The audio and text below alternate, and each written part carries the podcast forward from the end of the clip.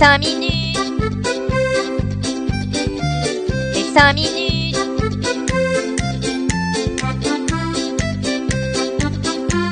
Les 5 minutes du coin. Bonjour à tous et bienvenue pour ce nouvel épisode des 5 minutes du coin. La petite citation de la semaine, la méfiance est toujours pour moi une des formes de l'intelligence, la confiance une des formes de la bêtise. N'investissez donc uniquement l'argent que vous êtes prêt à perdre. La semaine est finalement restée plutôt calme, avec une clôture du mois de novembre juste au-dessus des 17 000 dollars, mais alors tout juste tout juste. hein. Après ça, le Bitcoin a réintégré le range des 17 000, 16 000 dollars. On a un Fear and Greed Index qui malgré tout est à 27, donc dans la peur et non pas dans l'extrême peur. Malgré la faible valeur du Bitcoin, les investisseurs semblent être confiants quant à son avenir. Quand on t'empêche d'utiliser les systèmes de paiement classiques, automatiquement, vers quoi vas-tu te tourner? Bah forcément un système alternatif, comme par exemple le Bitcoin. Papa Poutine, il est pas con, et il l'a bien compris dernièrement, il a pris la parole à une conférence organisée par la première banque de Russie, durant laquelle il a défendu l'intérêt d'un système de paiement international basé sur la technologie de la blockchain. Selon lui, il est totalement anormal que d'autres pays puissent avoir la main sur l'économie des autres. Tu m'étonnes quand tu déclares la guerre et qu'on tente de bloquer ton économie par tous les moyens, ça te rend pas trop joasse. Après, je suis pas sûr que ça changerait grand chose, même si le pays avait accès à un système de paiement international avec la blockchain, certains refuseraient peut-être de commercer avec eux. Ah bah en fait non. Business is business, tout le monde vendrait au plus offrant. Si je vous dis Mitsubishi, ça vous fait penser à des bagnoles j'imagine. Bah là, ça n'a rien à voir. C'est l'entreprise Mitsubishi Logistics qui annonce avoir créé un système de suivi basé sur la blockchain. Ce système concerne la distribution de médicaments, un peu le même système que quand tu commandes un domac sur Uber Eats, tu peux voir le déplacement du mec sur son vélo, mais appliqué aux livraisons de médicaments. Cette méthode permettra donc de vérifier la qualité de la conservation des médicaments, mais également les problèmes de revente sous le manteau et de contrefaçon. Il est déjà utilisé par le géant pharmaceutique Takeda au Japon et semble remporter un franc succès. Mitsubishi Logistics souhaite désormais étendre leur technologie à l'international. Petit à petit, les acteurs traditionnels se mettent à changer leur fusil d'épaule en proposant des services liés aux crypto-monnaies. Cette fois, c'est le groupe d'investissement international Fidelity qui met un premier pas hasardeux dans ce Far West. Ils ont donc annoncé ouvrir aux investisseurs de détail le trading de Bitcoin et d'Ethereum. Cela reste une nouvelle assez importante quand on sait qu'à la suite de la chute de FTX, la confiance en les cryptos a durement été ébranlée. C'est bien d'accumuler toujours plus de Bitcoin, mais quand on peut s'en servir, c'est encore plus jouissif. Et là où c'est possible, bien que cela reste encore limité, c'est au Salvador, connu désormais pour être le pays du Bitcoin.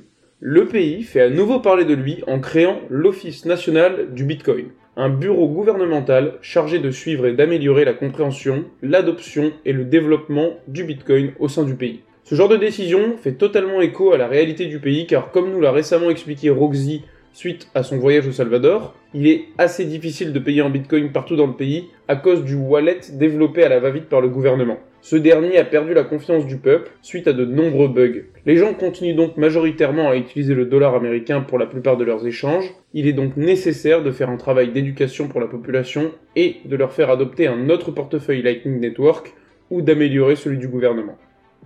Le dernier domino en date à avoir subi la chute de FTX, c'est BlockFi. Et les chiffres viennent de tomber. Comme toutes les autres plateformes, ils étaient à peine exposés à FTX. Ne vous inquiétez pas. Donc apparemment, à peine exposé, ça se traduit par un petit milliard de dollars. Ça fait un Big Mac Coca frite quoi. Plus précisément, il y avait environ 350 millions de dollars dus par FTX et 650 millions par Alameda Research. Mais ça reste la même merde. Malgré cette énorme perte potentielle, l'avocat qui défend BlockFi reste confiant pour l'entreprise qui d'ailleurs affirme poursuivre son activité et pouvoir assumer ses dépenses courantes bien qu'ils aient de nombreux retards de paiement. BlockFi avait donc soi-disant une faible exposition à FTX et maintenant c'est Silvergate qui déclare avoir une faible exposition à BlockFi. Mais qui aura donc une faible exposition à Silvergate? Mais bien entendu, cela ne nous regarde pas.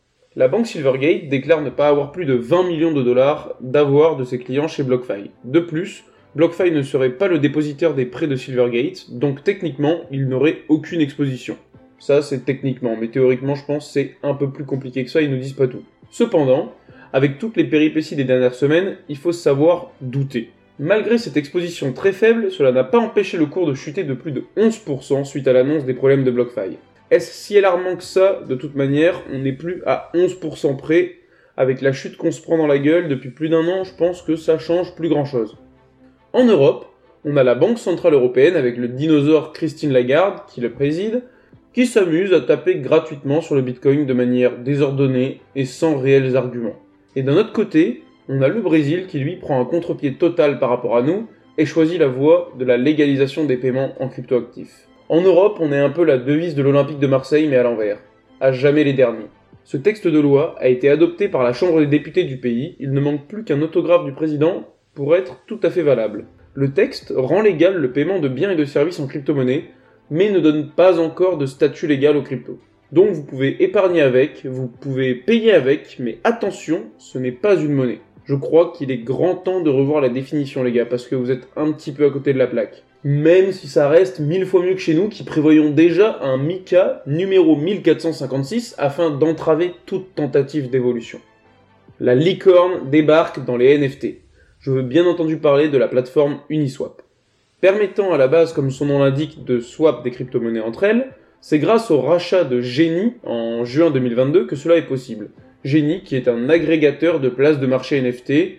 Vous pouvez donc retrouver les NFT d'OpenSea ou encore LuxRare sur Uniswap. Selon Uniswap, les frais de gaz seront moins élevés que sur ces plateformes, mais également le prix d'achat. Depuis le 30 novembre, il vous est donc possible d'acheter et de vendre des NFT sur leur site. Suite à cette sortie, Uniswap a fait part de sa volonté d'effectuer un airdrop pour récompenser les utilisateurs. Toutes les conditions pour y participer et tenter de remporter de la free money sont visibles sur leur site. Christine Lagarde est tellement remontée par les cryptos que lorsqu'elle a croisé la route de Vayeslav Taran, le cofondateur de Libertex, elle l'a tout simplement tué. Faut vraiment pas déconner avec la mère Christine. Plus sérieusement, ce monsieur est en effet bien décédé, mais pas des mains de Cricri. Il a fait une Daniel Balavoine, comme on dit dans le milieu. Vous l'aurez compris, il est mort dans un crash d'hélicoptère près de Monaco la semaine dernière. Si on en parle, c'est qu'il est le cofondateur de Libertex, une plateforme de trading très utilisée en Russie, et qu'il avait des parts dans des entreprises liées à la crypto. Donc, il baignait un peu dans l'écosystème malgré tout. Faut le dire, on a quand même eu pas mal de décès dans l'écosystème crypto ces derniers temps. J'imagine que presque tout le monde ici a déjà utilisé Telegram. En crypto, c'est un canal très utilisé par les groupes de trading, les communautés. Je l'utilise par exemple pour les Bitcoin Meetup de ma ville. Si vous ne connaissez pas Telegram, c'est tout simplement une application de messagerie instantanée gratuite, un peu dans le style de WhatsApp, pour prendre une application encore plus connue. Le fondateur de Telegram, Pavel Durov, a tweeté récemment qu'il travaillait sur des produits crypto décentralisés à intégrer dans l'application comme un wallet crypto ou une plateforme d'échange. Il souhaite restaurer la confiance des utilisateurs qui a été mis à mal par les derniers scandales de l'écosystème. On voit quand même de plus en plus d'acteurs vouloir développer leur propre portefeuille de crypto, mais ça m'étonnerait qu'on en ait des centaines qui perdurent dans le temps.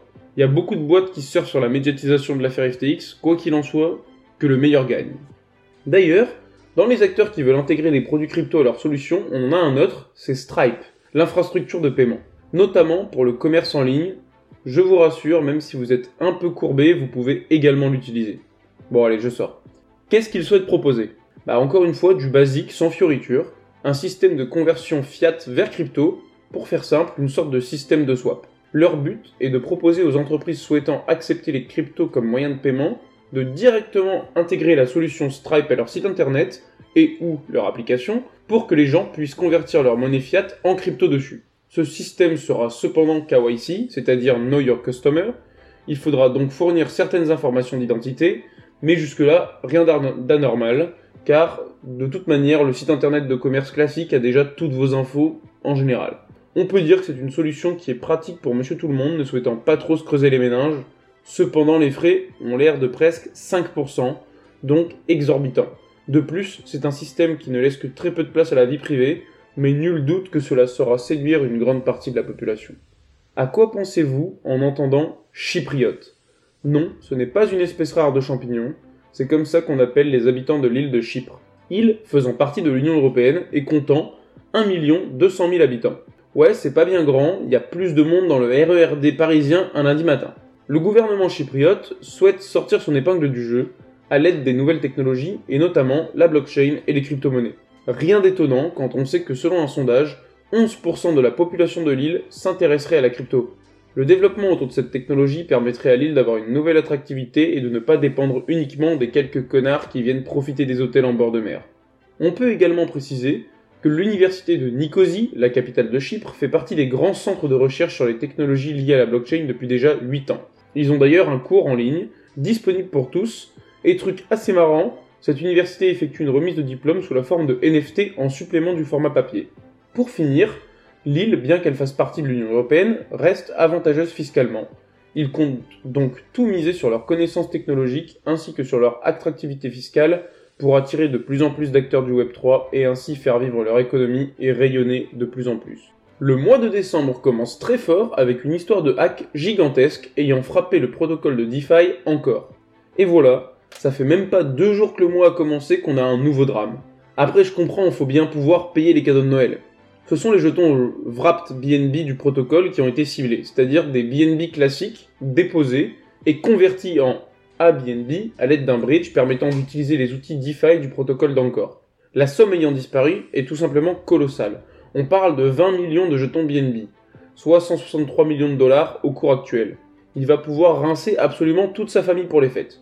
Naturellement, une telle quantité de jetons ne peut pas être vendue d'un seul coup sans faire chuter drastiquement le prix. Le magot estimé du hacker ne serait donc que de 6 millions d'USDC, qui reste quand même un joli paquet de pognon. Ces sous ont rapidement été transférés vers Uniswap et Tornado Cash dans le but de les faire disparaître des radars. Ce hack serait le fruit de l'exploitation d'un bug qui a permis au hacker de créer autant de jetons ABNB qu'il le souhaitait. Donc forcément le mec, il s'est plutôt fait plaisir. Cet exploit aurait été possible à cause d'une mise à jour déployée quelques heures avant le siphonnage. Allez, on va terminer les infos de cette semaine en parlant d'un sujet plus léger et qui plaît quand même à la plupart des gens, ce sont les jeux vidéo. Que vous soyez un addict de Candy Crush sur votre portable ou un no-life de World of Warcraft sur l'ordi, vous restez des consommateurs de jeux vidéo. C'est l'entreprise Phoenix Game, dont le fondateur est Chris Kao, qui a réalisé une levée de fonds de 150 millions de dollars dans le but de créer une société dédiée à l'édition de jeux vidéo. On peut souligner que vu le contexte du marché, c'est une très belle levée de fonds. Selon Chris, c'est le bon moment de se lancer, et c'est vrai que vu les prix du marché en ce moment, quand on dispose de quelques liquidités comme par exemple 150 millions, il y a moyen de bien s'amuser. De plus, on va pas se le cacher, pour le moment les jeux vidéo basés sur l'univers des cryptos sont très très faibles. Alors certes, ils proposent un système de play to earn, donc de gagner des cryptos en jouant, cependant, les rendus artistiques ainsi que les gameplays restent pour le moment très basiques. Tout un univers est encore à construire et c'est bien là la tâche dans laquelle souhaite se lancer Phoenix Game. Merci d'avoir suivi ces 5 minutes du coin. Si ce condensé de l'actualité vous a plu, n'hésitez pas à me suivre ici et sur Twitter Bonne journée à tous, et surtout, hold on for dear life